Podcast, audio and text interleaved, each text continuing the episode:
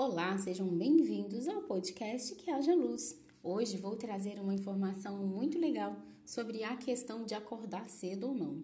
Você é uma pessoa que acorda bem? Bora lá, eu sou a Ellen Silvério. Seja muito bem-vindo ao nosso podcast que quer trazer pequenas transformações para a sua vida.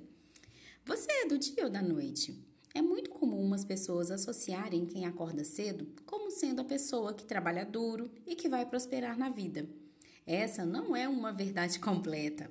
Perceba que cada pessoa tem um biorritmo, ou seja, um ritmo particular de vida. Gente, tem gente que acorda cedo e não faz nada. Há quem acorde cedo, cheio de energia. Normalmente, essas pessoas produzem bem pela manhã e vão perdendo vigor ao longo do dia. São pessoas que tendem a dormir mais cedo. Por outro lado, existem pessoas que sofrem para acordar cedo, levantam com menos pique e vão ao longo do dia aumentando a sua energia. Algumas chegam até mesmo no ápice e no início da noite, quando elas é no início da noite é quando elas produzem mais. Já percebeu isso acontecer comigo, gente? Se eu fizer academia de manhã, me dá uma energia para o resto do dia. Se eu fizer academia à noite, eu quero chegar em casa e fazer faxina. Isso acontece com vocês? Não se pode impor um estilo de vida para alguém. Eu fico vendo aí um milagre da manhã, um milagre do não sei o quê, mas cada pessoa tem que saber, né, o que faz, que horas que acorda, como que tá a energia dela, o que que é melhor para ela. Os problemas surgem quando você está em uma atividade que exige o contrário do que você é. Por exemplo, eu tenho preguiça de acordar de manhã. Não é o meu caso, estou só dando um exemplo, tá, gente? E aí eu arrumo um emprego que eu tenho que chegar lá às 7 horas da manhã. Já pensou que confusão que vai virar? Assim, desse jeito, eu recomendo que, caso você não se adapte, não, né, não consiga se adaptar aos horários das atividades que você tem, mude de atividade ou tente adequar melhor os seus horários. Se você optar por mudar de atividade, esteja consciente do que está fazendo, pois não adianta também abrir mão de algo de que você gosta, que tem relevância para você.